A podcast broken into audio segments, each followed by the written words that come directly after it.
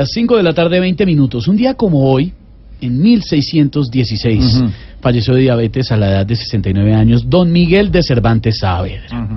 Doctora Cabal, buenas Ah, tardes. Muy buenas tardes para todos. ¿Sabe quién fue Miguel de Cervantes Saavedra, por Pues supuesto? claro, Uro. Ah, suave. Recuerde que aquí el que no estudió fue usted. No me Eh, Hola.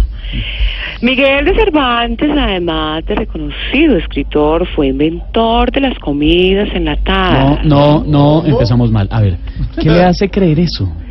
Pues no ve que las comidas enlatadas traen conservantes. No, uy, que no, pero esta señora es un desastre.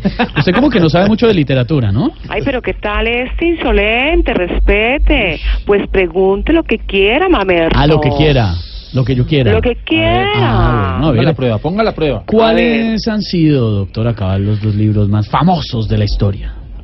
El viejo y el mar. No, a ver, pero eso es un solo libro. Ay, pero parecen dos. Qué hijo de madre tan largo de No. leer.